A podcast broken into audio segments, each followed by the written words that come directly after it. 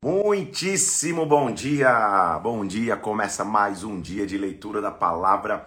Estamos no dia 23 do, de 100, são 23 dias lendo a palavra direto. Seja muito bem-vindo, que o Espírito Santo fale conosco, que a gente receba muito de Deus hoje, que mais uma vez, através da palavra, a gente receba alimento, instrução, direção, que a glória de Deus venha sobre as nossas vidas. Vamos ler a palavra de Deus. Ela tem sido durante esses 23 dias aqui nossa instrução e fonte de alimento direto. Que Deus abençoe teu dia, que você receba muito de Deus. Quero ver quem são os guerreiros que estão hoje aqui nesse dia para ler a palavra de Deus, para buscar o Senhor. Nós estamos dentro da história de Davi, entendendo o que Deus fez na vida de Davi. Estamos em 1 Samuel, na verdade.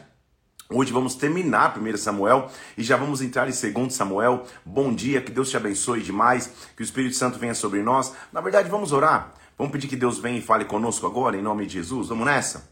Pai, nós nos colocamos diante da tua presença aqui. Nós pedimos que teu Espírito Santo venha, fale de forma sobrenatural aquilo que nós precisamos ouvir através da tua palavra que nós tenhamos a instrução necessária para o dia de hoje, Senhor, as revelações necessárias para o dia de hoje, na Bíblia, meu Deus. Fonte de instrução, sabedoria e conhecimento, que nós mergulhemos em Ti hoje. Senhor, fale a cada um de nós. Nós te louvamos, te agradecemos, em nome do Senhor Jesus Cristo, em nome de Jesus. Amém e amém. Vamos nessa então? 1 Samuel, o último capítulo de 1 Samuel, capítulo 31. Pega a tua Bíblia, abre lá, pega o papel e a caneta, dá um golinho no teu café aí e se prepara. Vamos avançar para aquilo que Deus vai fazer nas nossas vidas nesta manhã. Vamos nessa 1 Samuel, capítulo de número 31. O contexto desse texto, então, é que você acabou de lembrar que ontem a gente viu que Davi via, passava um, um período de grande perseguição, aproximadamente 10 anos sendo perseguido por Saul. Sendo perseguido sem ter feito nada, sendo perseguido porque certa vez, depois de voltar de matar o gigante Golias, as mulheres da cidade estão gritando: Saul matou milhares, Davi, 10 milhares. Quando Saul escuta isso, fala: calma aí, o que, que falta para ele senão o trono? Saul não sabia que ele já tinha sido ungido rei por Samuel e muito menos que Deus havia reprovado o seu reinado. Acontece então que se inicia um período de perseguição. Davi é protegido por Deus, Davi faz uma aliança com Jonatas, um dos filhos de Saul, que o alerta muitas vezes quando Saul está vindo em sua direção. Davi tem que fugir pela janela de, de, de, uma casa, meio que, que às pressas, quando uma das filhas de Saul protege para que ele não morra. Ele passa a viver perseguições atrás de perseguições, mas é interessante notar que, mesmo sendo perseguido, o seu conceito de honra a Saul, o seu conceito de respeito a Saul fica intacto. Porque ele sabia que quem permitiu que Saul fosse ao, ao reinado foi o próprio Deus. E se Deus o reprovou, Deus é quem o tiraria. Davi tinha nítida a ideia de que ele não seria aquele que derramaria o sangue de um rei para assumir um reinado à força. Ele não faria isso. Houveram várias situações que ele pôde fazer. Momentos que ele, ele, ele dentro de uma caverna, Saul perseguindo, é, até, é cômica essa, essa parte. É, Saul entra numa caverna para aliviar o vento, para ter um momento lá que todo ser humano tem. E ali Davi poderia matá-lo no momento mais vulnerável de um rei Davi vai lá, corta um, um, pouco do manto, no sentido de mostrar, cara, olha, eu, eu você estava na minha mão, não te matei. Mesmo por cortar o manto, ele já fica, ele já, ele já sente muito temor, porque ele não queria desonrar Saul. A frase que ele usava é: Eu jamais, jamais vou me levantar contra uh, um ungido de Deus, aquele que, aquele que o Senhor deu, aquele que o Senhor levantou, aquele que o Senhor fez. E ele tinha esse extremo respeito. O capítulo 30, então, já no final de 1 Samuel, mostra um dia Davi indo, indo, indo para uma batalha. Quando ele vai, os amalequitas invadem Ziklag, que é a cidade onde tinham ficado as mulheres, as crianças e os bens que não iam para a guerra. Quando ele volta a essa cidade, as mulheres tinham sido sequestradas, os filhos também, a cidade tava sendo, tinha, tinha, tinha sido tocada em fogo. Davi vai lá e recupera, com força, ele recupera aquilo que havia perdido e enquanto ele está nessa guerra, perceba o livramento, porque um pouquinho antes, nesse, no, no final do capítulo é, 29, nós, ve, nós vemos que Davi, em um dos seus refúgios, acabou se refugiando na terra dos filisteus, porque ele vivia fugindo para não encontrar Saul. Os filisteus com calma aí, esse Davi, ele é, ele é dos nossos ou, é, ou ele é da onde é? E eles meio que, Davi, vai embora, eles expulsam Davi. Foi um grande livramento, porque o capítulo 31, que, que, que encerra 1 Samuel, vai mostrar então que houve uma guerra, como era rotineiro, entre os filisteus e Israel, entre os filisteus e o povo de Deus. Davi era para estar nos filisteus ali, porque ele era um cara honrado. Deus o tira ali do meio dos filisteus para que ele não tivesse que lutar nessa batalha, porque mal ele sabia que nesta batalha os filisteus derrotariam Israel e não só derrotariam Israel, essa seria uma batalha trágica para a família de Saul. Porque em uma batalha morreria Saul e os seus três filhos, incluindo Jonatas. Vamos ler então? Começa a leitura de hoje lá, então, oficialmente em 1 Samuel, capítulo de número 31. Versículo 1. Os filisteus pelejaram contra Israel. Tendo os homens de Israel fugido de diante dos filisteus, caíram feridos no monte Gilboa. Os filisteus apertaram com Saul e seus filhos, mataram Jonatas, Abinadab e Malquissua, filhos de Saul. Os três filhos morrem. Era para Davi estar nessa guerra lutando contra Israel. Tudo que ele preservou a vida inteira para não derramar sangue da família de Saul, ele na guerra não, não, não teria muito o que escolher, era ou matar ou morrer. Graças a Deus, Deus tirou dessa guerra. Nessa guerra, então, os filisteus matam os três filhos de Saul, Jonatas, Abinadab e Malquissua, naturalmente os três, a, a linhagem do, de um novo rei, a gente sabe que já não seria um novo rei porque Deus iria cumprir sua promessa, mas naturalmente morre a família de um rei. Quando Saul viu que a guerra estava aumentando, versículo 3, agravou-se a peleja contra Saul. Os flecheiros o avistaram e ele muitos temeu. O rei estava começando a ser cercado. Era tradição de honra de um rei que ele andasse com o escudeiro. O escudeiro o protegeria de qualquer coisa, mas em casos extremos, se o rei e o escudeiro percebessem, cara, a gente já está cercado, eles vão me matar ou vão me levar refém, o escudeiro tinha autorização para matar o rei. Ele matava o rei e também tirava sua vida para dizer: olha, pelo menos não, não vou dar o louro dessa vitória para o exército inimigo, eles não vão me matar, não vão me sequestrar, ele ia, ele ia ser morto antes. Exatamente isso que acontece. Pensa que morte trágica, gente. Pensa Saul, um rei que foi chamado para ser um rei segundo Deus, segundo o coração de Deus. Só que se desviou em, em, em, altares profanos, fazendo ele o seu próprio sacrifício, consultando adivinhadores, pervertendo o direito, o, o direito, buscando é, é, não a sua aliança com Deus, mas sim o seu próprio poder. O que acontece com Saul no versículo 3? Então a guerra se aperta contra ele, ele teme. Então Saul olha para o seu escudeiro e diz assim, versículo 4: arranca a espada e me atravessa com ela. Era comum isso acontecer, apesar de trágico. Para que, porventura, não venham esses incircuncisos e me, e me matem e escarneçam de mim. Porém, o escudeiro não quis, porque temia muito, evidente, né? Como que eu vou matar o rei? Então Saul tomou a espada e se lançou sobre ela. Que momento trágico. Vendo, pois, o escudeiro, versículo 5, que Saul já era morto, ele também se lançou sobre a sua espada e morreu com ele. Neste dia, então, versículo 6, morreu Saul, seus três filhos, seu escudeiro, e todos os homens foram mortos naquele dia. O que acontece é que os homens de Israel, vendo que estavam desse, de, desse lado do vale, que os homens de Israel fugiram e Saul estavam mortos, desampararam as cidades, fugiram, os filisteus vieram e habitaram nelas. Então eles perderam o rei, os três filhos, cidades. Foi uma guerra catastrófica para Israel nesse dia. Aconteceu que, vindo os filisteus, acharam sair os seus três filhos, cortaram, versículo 9, a sua cabeça e os deixaram pendurados. Além de morrer, era uma desonra você ver o, corpo do rei sem cabeça, decapitado ali, a cabeça de um lado, o corpo do outro. Era, era uma evidência de, de, de, de conquista suprema. Porém, homens valentes, versículo 12, se levantaram, caminharam a noite toda e tiraram o corpo de Saúl de seus filhos de onde estava pendurado Vindo a Jabes, os queimaram, pegaram seus ossos e sepultaram embaixo de um arvoredo em Jabes. Então, pelo menos eles, eles honram de alguma forma para que, que o, o cadáver do rei já não fosse motivo de escárnio. Mas é triste se você for ver assim terminar o livro de 1 Samuel na vida de Saul.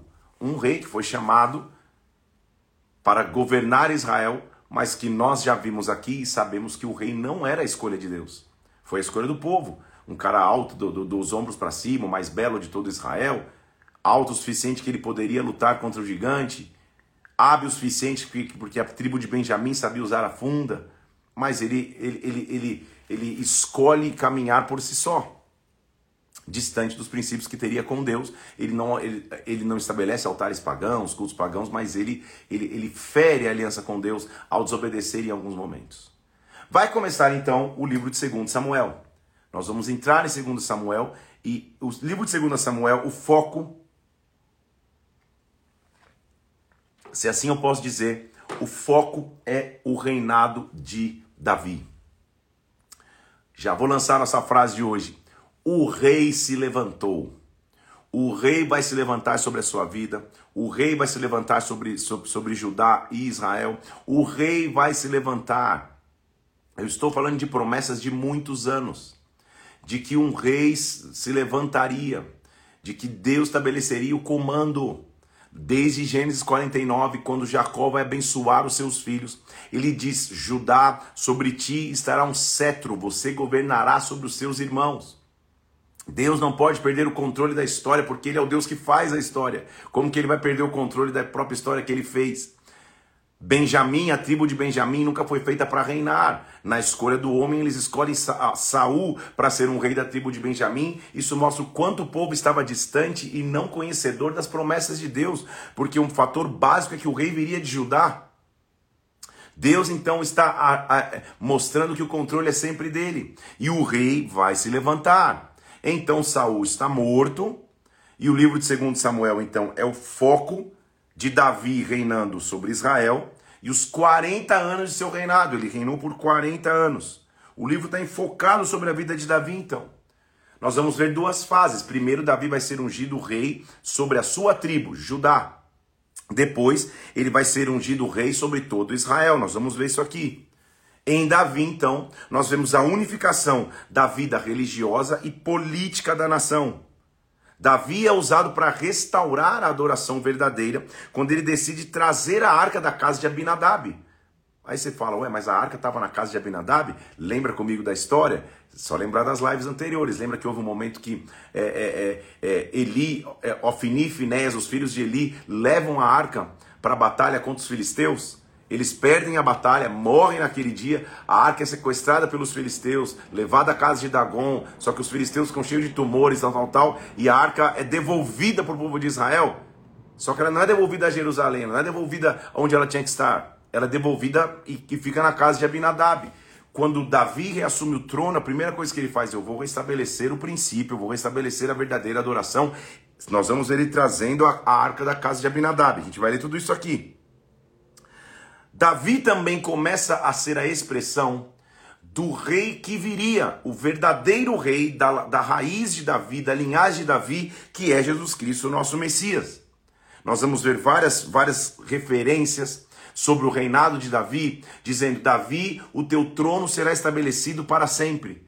E Davi não ia ser rei para sempre, Davi não ia nem ser eterno, quando a gente escuta a Bíblia dizendo Davi, o teu trono vai ser estabelecido para sempre, ele está dizendo a tua linhagem real, o rei que vai vir através da tua linhagem, ele vai estabelecer reinado para sempre. Infelizmente, ou felizmente, por assim dizer, nós vamos ver que, como já te, te, te, observei uma vez, que a Bíblia não esconde o erro dos seus principais personagens. Ela coloca o erro dos seus principais personagens para ver como Deus usa pessoas imperfeitas. Porque também nós vamos ver, já que o foco são os 40 anos do reinado de Davi, nós vamos ler, inclusive, hoje, na, na nossa, na nossa análise aqui, como Davi caiu e qual foi a queda de Davi.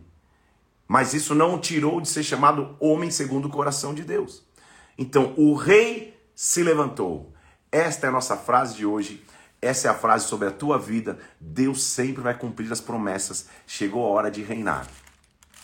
Segundo Samuel, então, capítulo 1, Saul morreu e diz a Bíblia que depois da morte de Saul, já estando dois dias em Ziclag, Davi, lembra ele voltou para recuperar a cidade que, que, que, que, que havia sido invadida pelos amalequitas. Ao terceiro dia, aparece um homem com as vestes rasgadas, com terra sobre a cabeça. Chegando a Davi, ele se inclina. E ele perguntou a Davi: "Da onde você vem?" Ele falou: "Cara, eu venho fugindo do arraial de Israel." Davi fala: "O que aconteceu? Me conta o que aconteceu."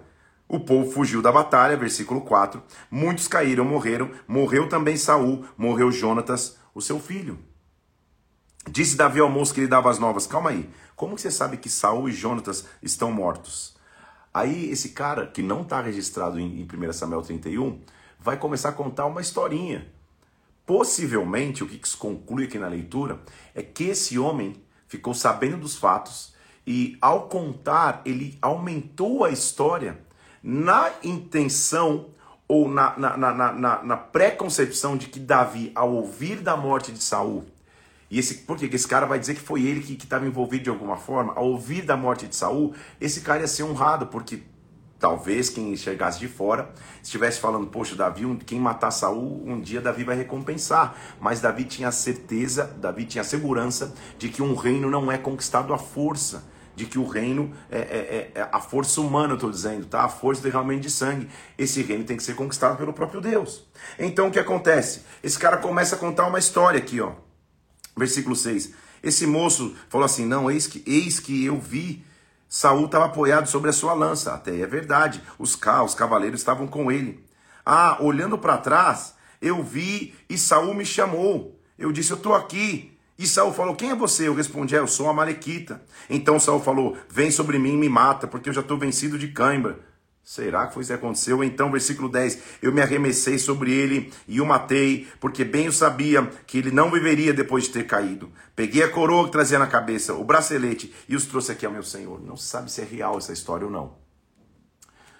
O que nós vemos em 1 Samuel 31 é que Saul se lançou sobre a sua própria espada. Esse cara está falando: Não, eu passei, ele estava ali agonizando em cima da espada e eu só terminei de matar. Sei lá se é verdade ou não. O fato é que ele veio trazendo coroa e braceletes de Saul achando que, que, que agora, agora eu estouro, agora eu vou ter honra com Davi. Então Davi apanhou as suas próprias vestes e as rasgou. Isso, o rasgar de vestes é, é símbolo de extremo tristeza e arrependimento. Prantearam, versículo 12, choraram e jejuaram até a tarde por Saul, Jonatas seu filho, e pelo povo do Senhor, pela casa de Israel, porque tinham caído a espada.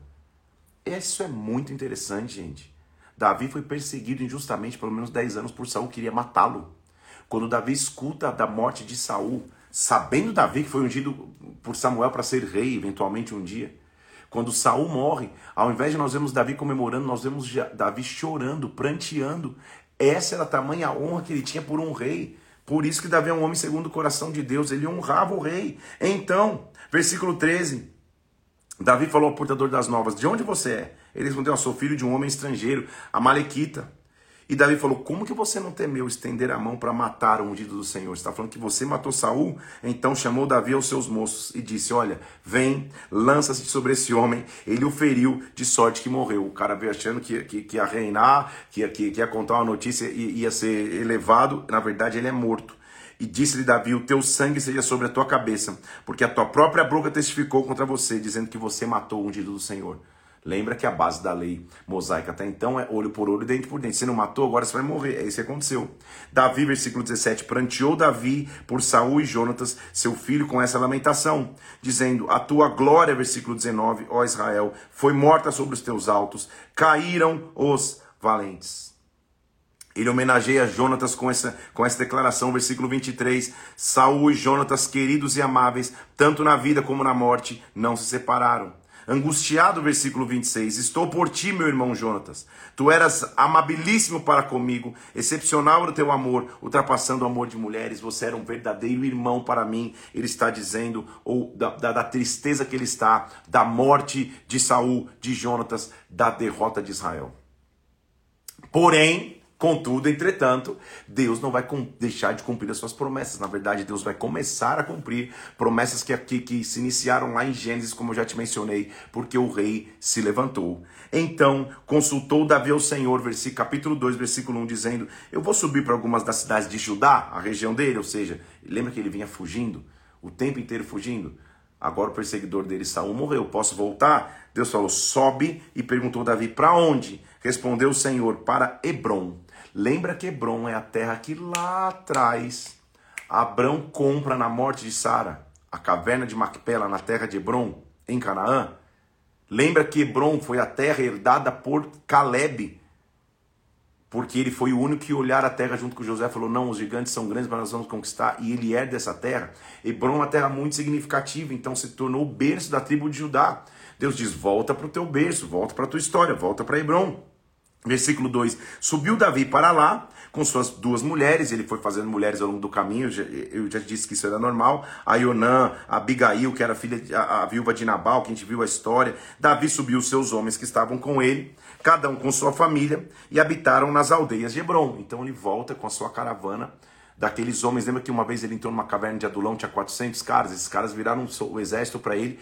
Esse exército volta agora, eles estão na terra deles, acampados na terra deles em Hebron. Então, versículo 4: Vieram os homens de Judá e ungiram ali Davi sobre a casa de Judá e informaram Davi que os homens de Jabes de Gileade foram os que sepultaram Saul. O rei se levantou. Davi está sendo ungido rei sobre a sua própria tribo. A fase 1 do reinado de Davi começou. Anos depois, mais de 10 anos depois, que ele foi ungido lá na casa de seu pai em Belém. Agora ele está sendo ungido rei em Hebron. São 10 anos de processo, lutas, perseguições, traições, difamações, muita honra da parte de Davi, mas muita luta, fuga, e Deus nunca deixa de cumprir o que prometeu. Um óleo caiu pela segunda vez. Lembra que eu te falei que o primeiro óleo lá atrás, na casa de seu pai em Belém, inicia o processo. O segundo óleo agora começa a ser a fase que Deus vai cumprir a sua, a sua palavra. Só que sobre sua tribo ele é ungido. Acontece que você sabe comigo que são 12 tribos mais especificamente nove e meia ali convivendo naquela região, porque duas e meia estão do outro lado do Jordão. Mas são doze tribos em todo Israel. Davi é ungido só sobre Judá. Nós vamos começar a ver o que seria o anúncio de, de um dia uma divisão, porque o que acontece? É, é Abner, que era o, o chefe do exército de Saul, fala não, o rei, o, o reinado está na casa de Saul. Então ele vai lá para o filho de, de, de, Saul que sobrou, o tal de Esbozete, e ele, ele constitui esse cara rei sobre Israel. Então agora na nação nós temos Esbozete, rei de Israel, e nós temos de um lado Davi, rei de só sua tribo, Judá vai começar a acontecer então que, que, que as tribos ou Israel vai começar a guerrear contra Judá. Só que a graça de Deus, o poder de Deus, a vitória de Deus estava sobre Davi. Porque era uma promessa que Judá controlaria os seus irmãos. Então nós vamos ver agora os próximos capítulos várias tramóias de guerra, principalmente entre o capitão do exército de Davi e o capitão do exército de Israel, justamente por uma briga de comando. Acontece então no versículo é, é, 8, é isso que eu estou te dizendo, do capítulo 2, Abner constituiu o versículo 9, é, o rei de Gileade a Isbosete, sobre Jezreel, Efraim, Benjamim, sobre todo Israel. Importante informação aqui: o tempo que Davi reinou em Hebron sobre Judá foram sete anos e seis meses. Então ele ficou sete anos e seis meses só rei de Judá. Continua a história: Davi vai vencer, vai, vai, vai vencer Esbozete. Eles se encontram Cada um está de um lado de um açude, eles se levantam, 12 homens de um lado, 12 de outro, e, e quem ganha são os homens, é, é, os, esses 12 morrem, mas na continuidade, quem ganha a batalha são os homens de Davi, que derrotam os homens de Israel. Só que Abner, que é o capitão do exército de Israel, depois você vai ler, às vezes vai, vai confundir nomes, que é muita, parece uma escalação de seleção de, de, de Israel e Judá aqui. Abner, o capitão do exército de Israel, ele mata Azael que é irmão mais novo de Joabe, capitão do exército de Davi. Então, só para você entender a tramóia aqui do caso de família, tá? Então, Joabe, capitão do exército de Davi, Abner, capitão do exército de Israel. São inimigos, então, evidente. Joabe tem um irmão mais novo chamado Azael. No calor da guerra, esse Abner, que é capitão de Israel, mata o irmão mais novo de Joabe. Joabe fica aquilo guardado no coração, só esperando o dia que ele vai poder ter essa vingança. Davi ia, ia, ia sempre ganhando êxito na batalha. Quando eles voltam dessa guerra aí contra, contra Israel, eles contam no exército do, do, do, de Judá, tá faltando 19 homens, inclusive Azael, o irmão mais novo do, do, do chefe do exército, mas no exército de lá faltam 300 e tantos homens. Ou seja, Davi tinha muito mais vitória. Inclusive, registra-se lá no começo do capítulo 3, versículo 1, que durou muito tempo a guerra entre a casa de Saul e a casa de Davi. Davi ia se fortalecendo e os da casa de Saul iam se enfraquecendo. começa a ter um registro histórico, então, de quais são os filhos que Davi teve lá em Hebron. Depois você vai ler o capítulo 3, no começo fala assim: tiveram Aminon, Quiliabe, Absalão, versículo 3, Adonias, Cefatias e Treão, são os filhos que Davi teve em Hebron. Abner, quando vê que realmente a mão de Deus estava sobre Davi, o, o, o capitão do exército de Israel, servo do rei Esbozete, procura Davi e fala: Cara, deixa eu fazer uma aliança com você. É, eu estou vendo como Deus está contigo, deixa eu fazer contigo essa aliança para que você um dia reine sobre todo Israel. Davi, o, o, o, apesar de recebê-lo sabendo que, lembra que é, que é olho por olho, dele por dente, ele matou alguém da família do capitão do exército de Davi. Davi o despede em paz, no sentido de que eu quero paz contigo, eu não quero guerrear, não quero tomar reino à força. E Abner vai embora em paz. Acontece que Joabe, o capitão do exército de Davi, quando escuta que Abner vê, como assim, Davi? Você recebeu o meu inimigo aqui, cara. O cara matou meu irmão, você recebeu e despediu ele em paz. Davi não responde nada. Joabe manda chamar Abner no caminho sem que Davi soubesse, achando que eles também iam fazer um tratado de paz. Joabe o leva para dentro de uma tenda e mata Abner. Então, muito sangue começa a ser derramado. Ele mata em vingança seu irmão. Davi, que tinha um conceito de honra tão grande, lamenta a morte de Abner, fala, cara, não, não era para morrer assim. Esse cara que defendeu Saul, que foi capitão do exército de Saul, isso mostra a honra que Davi tinha pela família do rei Saul até depois de morto. Ele está triste porque morreu Abner. Ele, ele, ele, inclusive, faz um jejum de lamento depois da morte de Abner. Você vai ler no capítulo 3. O capítulo 4, então, vai registrar a morte de Isbosete, o próprio rei de Israel. Ouvindo, pois, o filho de Saul que Abner morreu em Hebron, acabei de contar que o, rei, que, que, o, que o comandante lá morreu, as mãos se lhe afrouxaram e todo Israel ficou pasma. Ele vai fazer uma observação aqui, que Jonatas, guarda isso para você ver que interessante, versículo 5, tinha um filho aleijado dos pés. A idade dele era de 5 anos, quando chegaram as notícias que naquele dia morreu seu pai, Jonatas, seu avô Saul, a, a, uma mulher que estava carregando esse menino que era aleijado dos pés correu, na verdade, um menininho de 5 anos correu, caiu no chão e ele ficou manco. E ele acabou a, a, morando numa casa ali, estando num local, é, é, vivendo de favor na casa de alguém. Depois a gente vai, vai, vai continuar essa história. Então, indo Recabe e Banã, chegaram à casa de Esbozete. São outros dois homens que entram na história aqui. Num maior calor do dia, Isbosete estava a dormir ao meio do dia, tamanho seu desânimo, porque o seu chefe de guerra tinha morrido. Eles entraram no interior da casa de Isbosete, o rei, versículo 6, e feriram no seu abdômen e escaparam, mataram o rei Isbosete. Trouxeram a cabeça do rei para Davi, porque isso era guerra, né, gente? É, é, não tem como romantizar. Pegaram a cabeça do rei e trouxeram a Davi.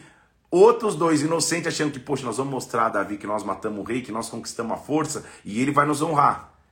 Você já conhece Davi. Se o cara que veio, que era Malequite, trazer a notícia que matou Saul e ele matou esse cara, o que, que vai acontecer com essa dupla aí que achou que matando Esbozete ia ganhar favor com Davi? Exatamente o que isso acontece. Davi falou, cara, se eu já matei quem veio me trazer a notícia de Saul, sabe o que vai acontecer com vocês? E eles são mortos. Davi está mostrando que ele não quer conquistar o seu reino ao custo de traição, derramamento de sangue de um rei. Ele honra reis estabelecidos.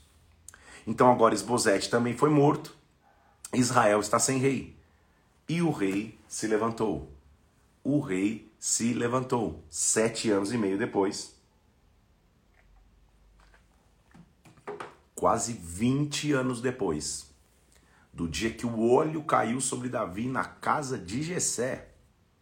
Dizendo que ele seria o novo rei não estou falando de dois dias, não estou falando de dois meses, não estou falando de duas semanas, estou falando de 20 anos depois. Capítulo 5 vai dizer que todas as tribos de Israel vieram a Davi em Hebron e dizendo: Somos do mesmo povo que você é. Ou seja, vamos parar de guerra entre a gente. Quando Saul era rei sobre nós, era você o chefe do exército. Lembra que Saul colocou como chefe do exército? Era você que fazia as entradas e saídas militares com Israel. E também o Senhor te disse: Você vai apacentar o meu povo de Israel, você vai ser chefe sobre Israel. A notícia já correu, Davi. A gente sabe que você foi ungido rei lá por Samuel 20 anos atrás, porque Deus não esquece suas promessas. Assim, versículo 3: Todos os anciãos de Israel vieram a ter com o rei em Hebron, e o rei Davi fez com eles aliança em Hebron perante o Senhor, ungiram Davi rei sobre Israel, de idade de 30 anos, era Davi, quando começou a reinar e reinou 40 anos. Ele começa a reinar, então, obviamente, um pouco menos de 20, ele foi ungido na casa do pai dele, sei lá, com 16, 15, 16 para 17 anos. Então são 15 anos de espera. 15 anos de espera para que a glória de Deus se manifeste e o, e, e o reinado comece a acontecer. Espere em Deus, porque Deus é capaz de cumprir promessas. Em Hebron, reinou sobre Judá sete anos e seis meses, e em Jerusalém reinou 33 anos sobre todo Israel e Judá. Então são 40 anos total de reinado, somando-se o, o, o, o tempo de rei sobre todo Israel e o tempo de rei sobre a sua tribo em Judá. Davi, então, agora é estabelecido como rei. O rei se levantou. O rei vai estabelecer o seu reinado. O óleo que caiu um dia se torna realidade. O que eu quero dizer aqui, o que você tem que aprender hoje, é que promessas que Deus tem na sua vida podem passar 10 anos, 15 anos, 20 anos, 2, dois meses, um mês. Aguardem Deus suporta os processos em Deus, suporta a perseguição que você tiver que enfrentar, as lutas que você tiver que enfrentar, as dificuldades que você tiver que superar e enfrentar, os desafios que vierem na tua frente. Não queira ganhar nada à força. Davi não se colocou à força no reino. Ele honrou os reis até o fim. Ele chorou a morte de Saul, ele chorou a morte de Esbozete, ele chorou a morte do capitão do exército de Israel. Ele chorou, ele não celebrava quando caía alguém em Israel, ele chorava. Ele sentia, mas Deus estabeleceu a sua promessa. Deus vai estabelecer promessas. Davi vai começar a conquistar tudo de novo, então. E aí nós vamos ver uma importante, um importante local onde ele vai, onde, onde ele vai conseguir é, restaurar, porque partiu o rei, agora o rei Davi, versículo 6, com seus homens para Jerusalém. Lembre-se comigo que Deus foi tratando ao longo da história de Davi a força para encarar rejeições. Ele foi rejeitado na casa de seu pai a não ser convidado para assistir a, a, a, coroação. Ele foi rejeitado por Eliabe quando ele chega na guerra e ele fala: O que, que você está fazendo aqui? Volta para as tuas ovelhas. Ele foi rejeitado por Golias. Ele foi rejeitado por Saul. Mais uma rejeição para ele não seria nenhuma, nenhuma dificuldade. Na verdade, seria para ele um avanço, uma indicação de que, ah, vocês estão me rejeitando, então agora que eu tenho que avançar um pouquinho mais. Davi entra, eh, chega perto de Jerusalém, e os habitantes de Jerusalém falam para ele assim, versículo 6: Você não vai entrar aqui. Cegos, coxos vão te repelir, como quem diz, Davi não entrará nesse lugar. Ou seja, a gente nem vai mandar exército para você, viu? Você não vale nada. Até os cegos e coxos vão te expulsar da cidade. Porém, versículo 7, Davi tomou a fortaleza de Sião. Esta é a cidade de Davi. Já ouviu falar nessa expressão? Cidade de Davi? Sião que é um monte que fica em Jerusalém. Jerusalém é onde está Sião.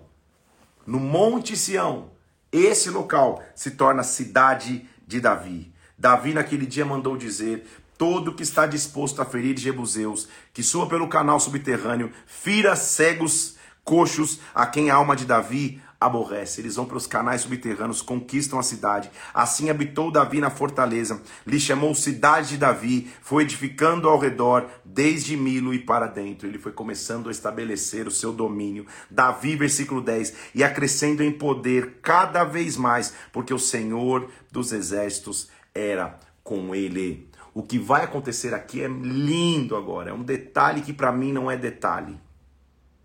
Davi está pelo menos há 15 anos perambulando por aí. Um dia ele sai de casa para entregar queijo na guerra, mata Golias e nunca mais volta para casa. A Bíblia diz que ele entra no palácio de Saul, Saul nunca mais deixa o voltar para casa. Ele guerreia como chefe de exército, Saul passa a persegui-lo, então ele, ele, ele se torna um fugitivo, um nômade, alguém que não tinha residência fixa. Ele acabou de se tornar rei, ele entra na cidade de Davi e conquista. Por que, que eu estou dizendo que isso é importante? É um detalhe que para mim não é detalhe.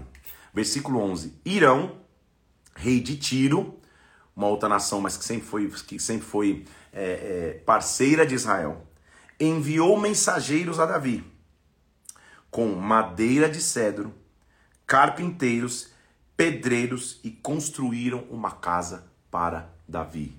Isso não é coincidência.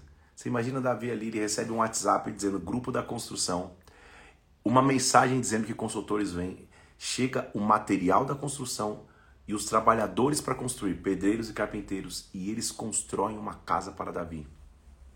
Quando uma casa para Davi está sendo construída, aí sim, versículo 12, reconheceu Davi que o Senhor o confirmara rei sobre Israel, que exaltara o seu reino por amor do seu povo. Ou seja, Deus está me dando uma casa. Deus está construindo uma casa para mim. E quando Ele está construindo esta casa, isso mostra que Deus nos chamou para reinar. Davi estava pensando: eu nunca mais vou ser um fugitivo, eu nunca mais vou ser um nômade, eu nunca mais vou ter casa para morar. Deus está construindo a minha casa, Deus estabelecendo a minha casa. Profeticamente, o que isso significa sobre as nossas vidas, meu irmão? Deus vai estabelecer a tua casa é através da tua casa, tua família, por assim dizer, que Deus estabelecer os seus propósitos. Deus está mandando hoje o material e, constru e os construtores necessários para que você se estabeleça como casa, como família. Como indivíduo, Deus está te dando é, é, é, essa, essa capacitação, porque o rei se levantou e o rei vai se levantar sobre a tua vida. Vai mostrar então que Davi vai ter filhos em Jerusalém. Eu vou registrar um importante aqui, versículo 13. Davi pegou mais concubinas que tinham vindo de Hebron e esses são os filhos que nasceram a ele em Jerusalém: Samua, Sobabe, Natã, Salomão. Nome importante: Salomão nasce a Davi em Jerusalém. Davi derrota os filisteus na continuidade do capítulo 5. Os filisteus se reúnem para lutar contra Davi. Agora Davi já tem o seu, seu, seu, conglomerado ali, sua casa, cidade de Davi, tudo que ele construiu. Davi desceu e consultou o Senhor, versículo 19, dizendo: Subirei contra os filisteus? Olha a dependência de Davi a Deus. Davi era um guerreiro, gente. Normalmente guerreiro nem espera, põe a mão na arma e sai correndo para vencer. Só que antes de entrar na guerra, ele fala: Senhor, eu vou ou não vou? Deus falou: Vai, eu vou entregar os filisteus nas suas mãos. Eles foram e conseguiram derrotá-los ali, com as fileiras inimigas, como quem rompe em águas. Só que os filisteus vieram mais uma vez, versículo 22. Voltaram a subir, se estenderam de novo. Então, versículo 23, Davi consultou ao Senhor e Deus respondeu: Não sobe, rodeia por detrás deles. É um pequeno trecho que mostra a dependência que nós temos que ter em Deus na batalha. Não é toda batalha que você entra e, e, e não consulta a Deus. Na primeira, eh, eh, Davi fala: Senhor, eu vou ou não vou? Deus fala: Vai, eu, você vai conquistar. Na segunda, eu vou ou não vou? Não, não, não, não vai por aqui, vai por detrás. Deus vai à frente nos dando estratégias de guerra. É isso que você tem que ter com Deus. Como já anunciei a você, um, um, dos primeiros atos de Davi como rei, depois de ter derrotado os filisteus aqui, já estabelecido na cidade de Davi, o que, que ele vai fazer? Deixa eu trazer a arca de volta. Capítulo, 1, capítulo 6, versículo 1.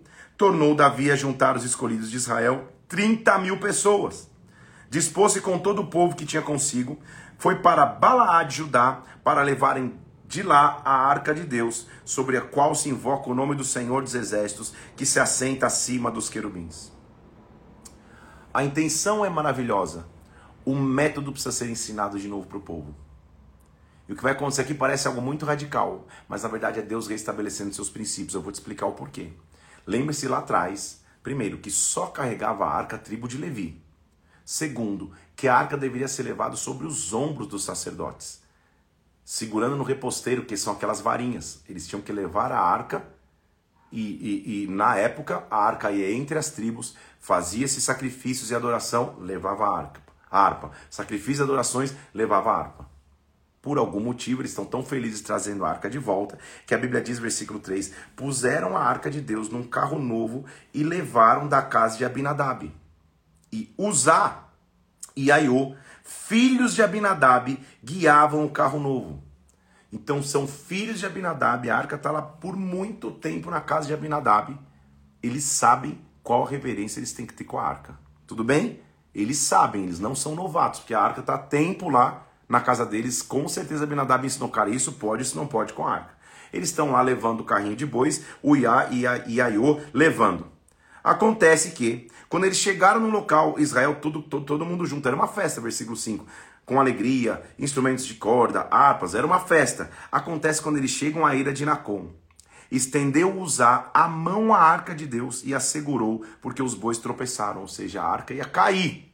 Uzá vai lá e põe a mão na arca. Então, a ira do Senhor se acendeu contra Uzá. Deus o feriu ali por irreverência e ele morreu junto à arca de Deus. Fala, meu pai do céu, cara, Pô, que maldade do tal do Zar. Eu, eu quero te ajudar a ter uma outra análise dessa história. Usar para mim não é o vilão da história, ele é o herói. Eu não tô com a minha arca aqui, mas você lembra que a arca tinha o propiciatório? O que, é o propiciatório? É a tampa da arca. Aquela tampa que ficam os dois querubins. Você lembra disso?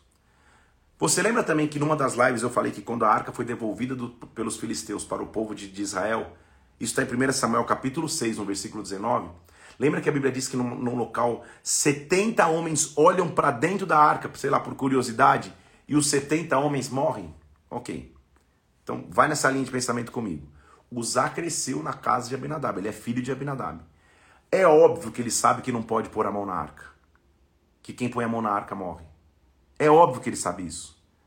E assim como ele também sabe que se alguém olha para dentro da arca, morre. Eu tenho 30 mil pessoas tocando flauta, dançando, alegrando, plá, plá, plá, com toda a festa.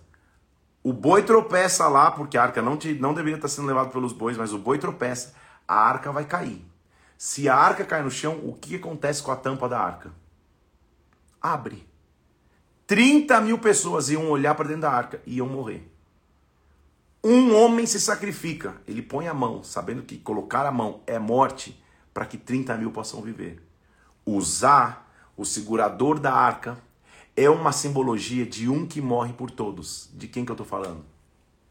Olha como Jesus está tá escondido em vários trechos das Escrituras. Então, usar é um herói, ele não é vilão, ele é herói da história. E Deus também é herói, porque Deus não está sendo, é, pô, com toda boa intenção usar teve, Deus podia, podia aliviar essa aí para usar. Não, não, não. Deus está restaurando a reverência. Ele está usando essa situação para dizer, calma, não é desse jeito não, gente. Não é de qualquer jeito que leva a arca, não é carregando nos bois, não é colocando a mão na arca, porque se usar, põe a mão na arca, daqui a pouco tinha gente na tampa da arca, girando, girando, girando o pano. Não, não, não, não, não, não, não é desse jeito não. Eu vou restabelecer princípios. Naquele dia, versículo 9, temeu Davi ao Senhor e disse: Como que eu vou trazer a arca de volta? Davi não quis mais mexer com a arca, levou a arca por um tempo para ficar na casa de um homem chamado Obed-Edom. A arca ficou na casa de Obed-Edom por três meses e o Senhor abençoou toda a sua casa. A casa, a arca na casa de Obed-Edom é quando a gente põe a arca em casa para restabelecer princípios. Davi, eu vou te dar uma casa, não é de qualquer jeito que você vai restabelecer princípios, deixa eu te ensinar. E às vezes com perdas, como a vida de usar, você vai aprender quais são os verdadeiros princípios. Porque daí, depois de três meses, aí eles fazem um planejamento. Então, avisaram Davi, o Senhor abençoou a casa de Obed-Edom, versículo 12. Tudo que tem por amor à arca de Deus. Foi Davi com alegria e trouxe a arca de Deus, de Obed-Edom, para a cidade de Davi. Mas preste atenção, versículo 13. Quando os que levavam a arca do Senhor davam seis passos. Opa, cadê o carro de boi? Sumiu. Agora tem gente carregando a arca. Restabeleceu o princípio. Eles paravam depois de seis passos, sacrificavam bois e carneiros, e Davi dançava com todas as suas forças, vestido com uma estola sacerdotal. Mudou o princípio, gente. Então a perda de usar foi uma perda heróica que restabeleceu o princípio do carregar da arca. Você entendeu comigo? Talvez você nunca tinha entendido esse texto por essa dinâmica. Talvez, talvez você nunca tinha entendido o texto. Falando, cara, por que o cara morreu? Uma boa intenção de pôr a mão na arca para segurar. Tudo bem? Então, versículo 16, Davi com, com, com, com júbilo ia dançando. Versículo 16, quando ele entra na cidade dançando, Mical, filha de Saul, olhava pela janela e desprezou o rei no coração. Falou, cara, que vergonha, meu. Você é um rei, você não deveria se comportar assim. Deixa eu dizer algo a você. Às vezes, no momento da adoração, não seja como uma Mical. Vou falar forte aqui. Porque às vezes na adoração, na hora da igreja, na hora do culto, você está mais preocupado em olhar a reação de, das pessoas e rir e julgar do que você mesmo adorar. Davi estava pulando, dançando como um rei, e rei não devia fazer isso mesmo, naturalmente. Só que o tamanho da sua adoração está proporcionalmente ligado ao tamanho da tua libertação. O tamanho da tua adoração está ligado proporcionalmente ao tamanho do teu milagre. Então, quando você vê num culto alguém chorando, dançando, pulando, se alegrando a Deus, cantando mesmo desafinado e, e rodopiando a presença de Deus, não julgue, você não sabe o tamanho da libertação que ele viveu, o tamanho do milagre que ele viveu. É melhor adorar apaixonadamente do que ficar assim, ó, na hora da adoração, olhando, olha o relógio, olha o celular. Então, Mical é a figura daquela que, além de não adorar, julga quem está adorando. Ela olha para Davi e fica, porque é isso, cara, que loucura é essa? Versículo, versículo 20. Voltando Davi para abençoar sua casa, Mical falou: Que bela figura, hein? Que beleza, o rei de Israel. dançando assim como um vadio qualquer. Meu Deus do céu, Mical, ficou doida? Então, disse Davi a Mical: Mical, perante o Deus que me escolheu a mim, antes do que teu pai e toda a tua casa, mandando que eu fosse chefe sobre Israel, é nele que eu estou me alegrando, é nele que eu me alegro. A minha alegria está baseada no Senhor e não no que as pessoas vão pensar a meu respeito. A minha alegria está baseada em Deus, a minha aliança está com Deus. Mesmo ainda, eu vou me tornar mais desprezível se for o caso. Eu vou me humilhar mais ainda aos teus olhos, mas eu vou continuar honrando meu Deus. Então, Mical não teve mais filhos até o dia de sua morte, versículo 23. Quem não adora e quem escarnece a adoração para de gerar vida, para de gerar fruto. Então não, não sejamos como Mical, não sejamos é, corneteiros ou, ou, ou, analistas da adoração alheia. Cada um adora de um jeito. Tem um que adora quieto, tem um que adora efusivamente. Não fiquemos julgando, nos, nos preocupemos em adorar somente a Deus. Não escarneça. Nem brinque, inclusive. Sabe quando você está brincando de imitar o outro? Para que você vai fazer isso? Não escarneça daquilo que Deus fez e que faz individualmente na vida de alguém. É necessário ter reverência na adoração. E reverência na adoração também é se entregar de forma apaixonada. É isso que Deus está mostrando através de Davi. Você imagina a alegria que ele estava de trazer a arca de volta para Jerusalém. Acontece então que quando habitava Davi na sua própria casa, lembra que, que, que, que tinha sido construído para ele, tendo o Senhor lhe dado descanso de todos os seus inimigos ao redor, disse o, disse o rei ao profeta Natan: Pô, cara, deixa eu falar uma coisa. O rei chama o profeta Natan e fala assim: Me explica uma coisa. Eu tô morando numa casa linda aqui de cedros, que foi construída para mim. A arca de Deus está numa tenda. Isso não tem sentido. Não, como assim? Então, naquela mesma noite, a palavra do Senhor veio para Natan e disse: Vai e diz: Assim diz o Senhor: Você vai me construir uma casa para eu habitar? Porque em casa nem eu habitei. Desde que eu fiz os filhos de Israel, de Israel subirem do Egito, eles foram habitando de tenda em tenda. Assim, diga para ele, versículo 8: diga para Davi: Eu te tomei da malhada, eu te tomei de trás das ovelhas, para que você fosse príncipe sobre Israel. Eu fui contigo por onde quer que você andou. Eu eliminei teus inimigos diante de ti, fiz grande o teu nome, como os grandes que tem na terra. Prepararei lugar para o meu povo, para Israel, os plantarei para que habitem no seu lugar e não mais sejam perturbados, e jamais os filhos da perversidade os afligem como antes. Desde o dia que eu mandei que houvesse juízo sobre a terra e sobre o meu povo Israel, eu vou te dar descanso dos teus inimigos, como o Senhor te faz, o Senhor te fará casa, o Senhor te fará um lar. Quando os teus dias se cumprirem, está falando para Davi, quando você descansar com os teus pais, eu vou levantar depois de ti o teu descendente, ele vai vir de ti, eu vou estabelecer o seu reino. Quem é esse descendente de Davi, gente? Jesus. Versículo 13: Ele edificará uma casa em meu nome, eu estabelecerei para sempre o trono e o teu reino. Historicamente, o descendente de Davi que vai edificar uma casa é Salomão. Mas aqui, profeticamente, não é só uma casa física, é uma casa de glória. Então, tudo começa com Davi olhando e falando: Cara, eu não quero pensar só no meu conforto pessoal. Deus me deu uma casa, tá maravilhoso, tá demais, mas não é possível que eu estou morando numa casa de cedro e a arca de Deus habita numa tenda. Senhor, eu, Deus está começando a gerar nele o desejo de construir para Deus uma casa. A gente vai ver que essa casa, esse templo, vai ser construído lá na frente nem pelo próprio Davi, nós vamos ler isso aqui. Mas Deus começou a gerar nele essa preocupação. Por que você teve essa preocupação de construir para mim uma casa? Versículo 16: A tua casa e o teu reino serão firmados para sempre, o teu trono será estabelecido para sempre. Esta é a raiz de Davi. Está entendendo comigo? A raiz de Davi é quando o rei fala: Eu não quero só o meu conforto, eu quero construir uma casa para ti. Oh, meu Deus, isso é forte, hein, gente? Isso aqui é para. É pra... eu, eu tento que seja só uma aula, que seja só um comentário sobre o texto da Bíblia, mas não dá. Isso é forte demais. Ele, é, é Davi fala: Senhor, o Senhor me deu tudo, o Senhor me protegeu, eu estou reinando. Veio o rei Tiro, construiu uma casa para mim, mas conforto nenhum me rouba a tua presença. Conforto nenhum me tira o fato que eu quero construir uma casa para ti. Eu quero ir lá onde a arca está. Eu quero trazer a arca de volta. Eu quero reaprender os princípios da sua presença. O que, que isso tem que nos ensinar hoje? Nunca o conforto da vida vai me fazer desprezar a presença de Deus.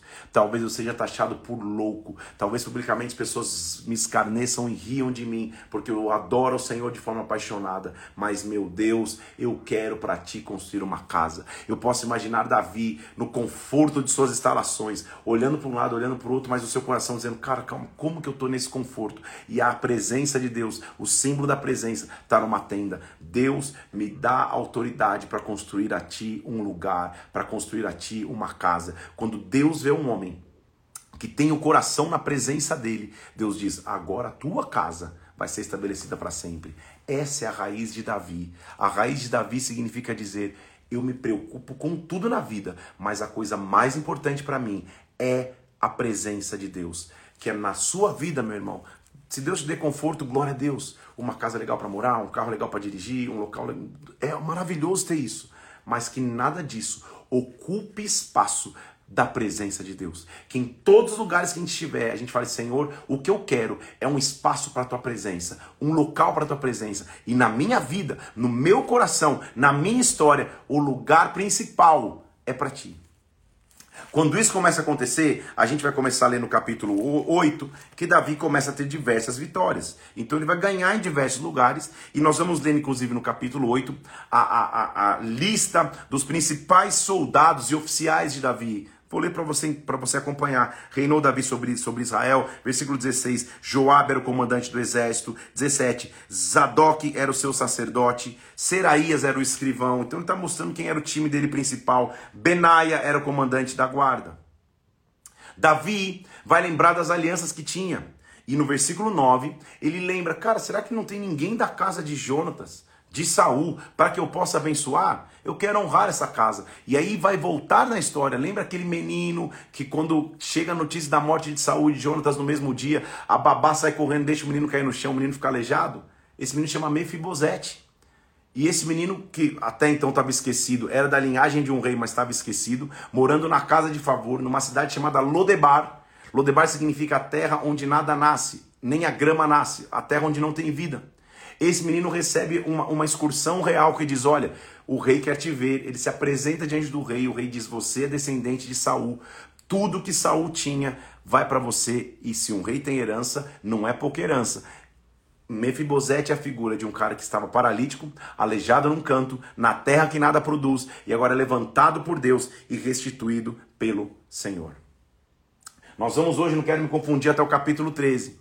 Então, no capítulo 10, mais vitórias de Davi, agora sobre os Amonitas e os Círios. E como eu te disse, a Bíblia não esconde detalhes importantes. Nós vamos ver o capítulo 11, onde tristemente nós vamos ver a queda de Davi em pecado.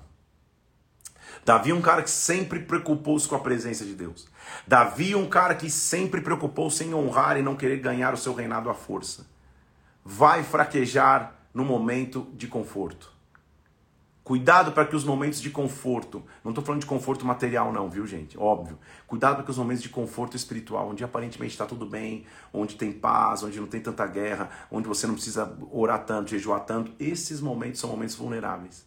Porque a Bíblia diz que um dia Israel sai para a guerra, Davi não vai, já errou, ele tinha que ir, era rei. E ele fica em casa.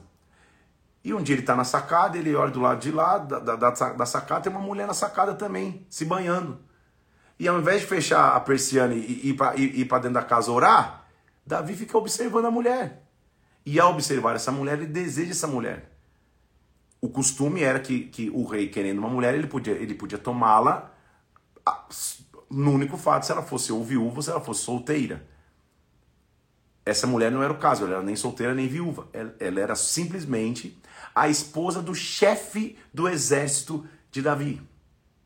O cara que estava lutando representando Davi e o seu reinado na guerra, mal sabia que Davi estava na sacada, de sacada a sacada, desejando a sua mulher. Davi, consumido por esse desejo, faz uma armação. O nome desse chefe do exército era Urias. Ele, ele, ele, ele, ele vai, deita-se com essa mulher. A mulher reaparece dizendo: Cara, eu estou grávida. A casa caiu, engravidei. Davi fala: Meu Deus do céu, e agora? E aí quando o arrependimento não vem, você fica tentando dar jeitinho, só, a história só piora. Porque ele, ele fica pensando e fala: vamos fazer o seguinte, cara, a mulher tá. O, o marido tá pra guerra. Não tem como ele voltar, a mulher tá grávida. E, e, e, aí, como que ela vai, como que vai explicar essa história? Ela vai ser uma mulher adulta, ela vai ser, vai, vai ser morta. Não tem como eu dizer que fui eu que deitei com ela. Davi começa a tentar fazer uma arquitetura humana. Ele manda Urias voltar da guerra. Para qualquer motivo, que para ter uma, uma audiência com o rei, no, na, na intenção de que, cara, ele vai visitar a mulher, vão ter uma noite de amor, ela vai engravidar, aí ficou, tudo, ficou elas, elas por elas.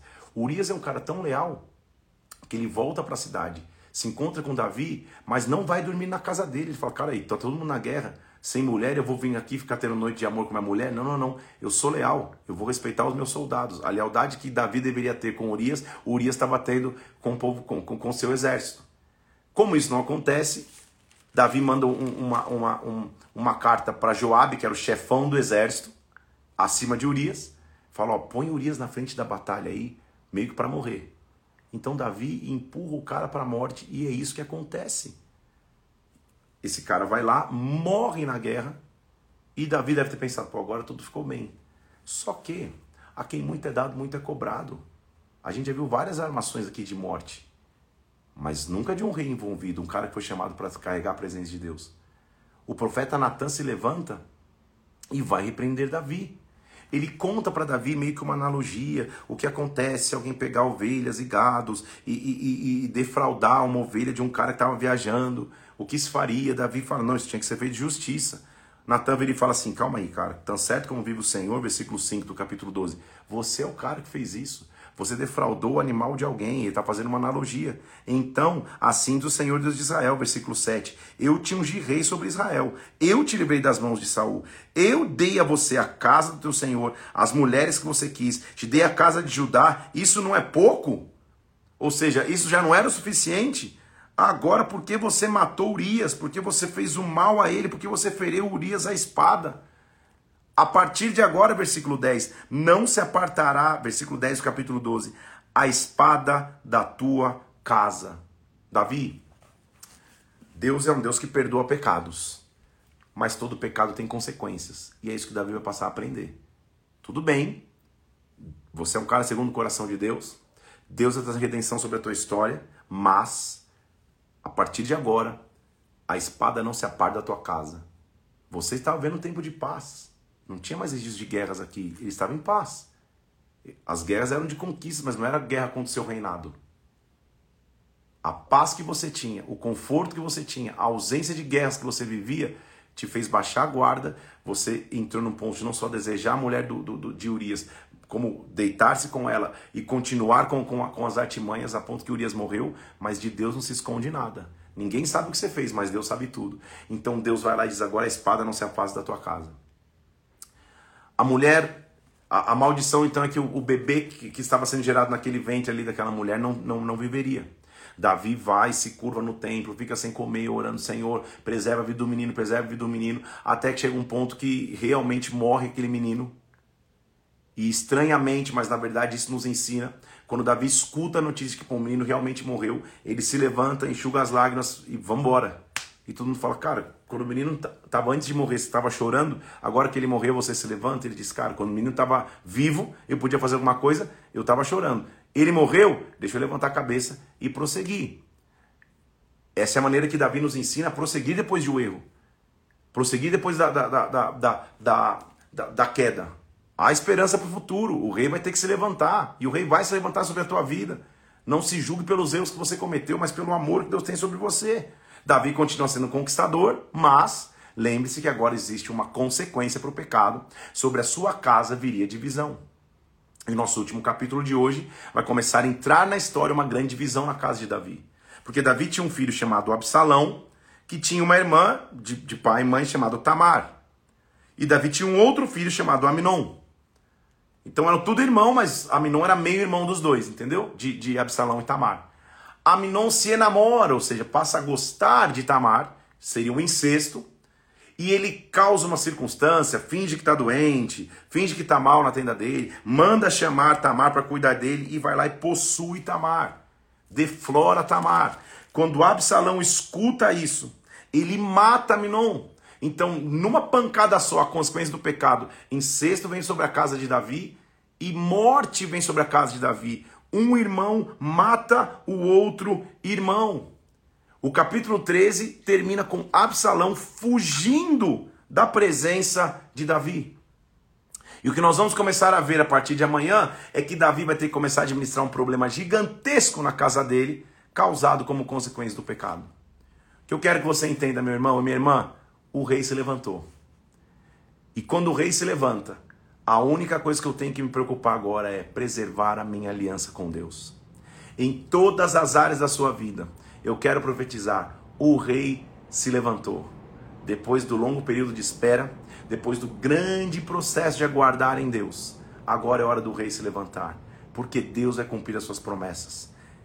Que a tua preocupação seja como a de Davi: Senhor, o que eu quero é manifestar a tua glória. O que eu quero é ter espaço para que a tua presença se manifeste. O que eu quero é que na minha casa eu possa ter de tudo, mas nada me distrai do lugar principal, que é a glória de Deus. Põe no meu coração o desejo de fazer para ti um lar, o desejo de fazer para ti morada, o desejo de fazer para ti uma casa. E não deixe, Pai, que o conforto, a ausência de guerras, ou, o crescimento ministerial me faça baixar as guardas, baixar as armas, para que eu possa, para que eu possa cair. Me permanece firme, me coloque de pé. Sobre todas as áreas da sua vida, eu quero dizer nessa manhã: o rei se levantou. Eu vou subir essa live agora, como você já sabe, comente ali nessa, né, né, né, nesse vídeo da live, mas vou subir também na sequência uma foto de Davi sendo ungido lá atrás por Samuel. Ele teve que esperar em média 15, entre 15 e 17 anos para se tornar um verdadeiro rei, mas o rei se levantou. Esta unção que caiu sobre, sobre a cabeça de Davi um dia a palavra de Deus se cumpre. Então o que eu estou dizendo é: o Deus que te chamou, o Deus que te capacitou, na hora certa, vai se levantar com autoridade, com unção e com poder. Tenha um dia muito abençoado, que a glória de Deus venha sobre a tua vida, que o Espírito Santo te tome, que você tenha um dia cheio da presença de Deus. E amanhã nós vamos para o 24 dia, vamos ler qual a consequência dessa divisão na família de Davi e como ele vai ter que continuar a sua história em Deus. Que Deus te abençoe, Deus te guarde. Amanhã estamos junto aqui de novo. Fique na paz de Deus. Deus abençoe teu dia.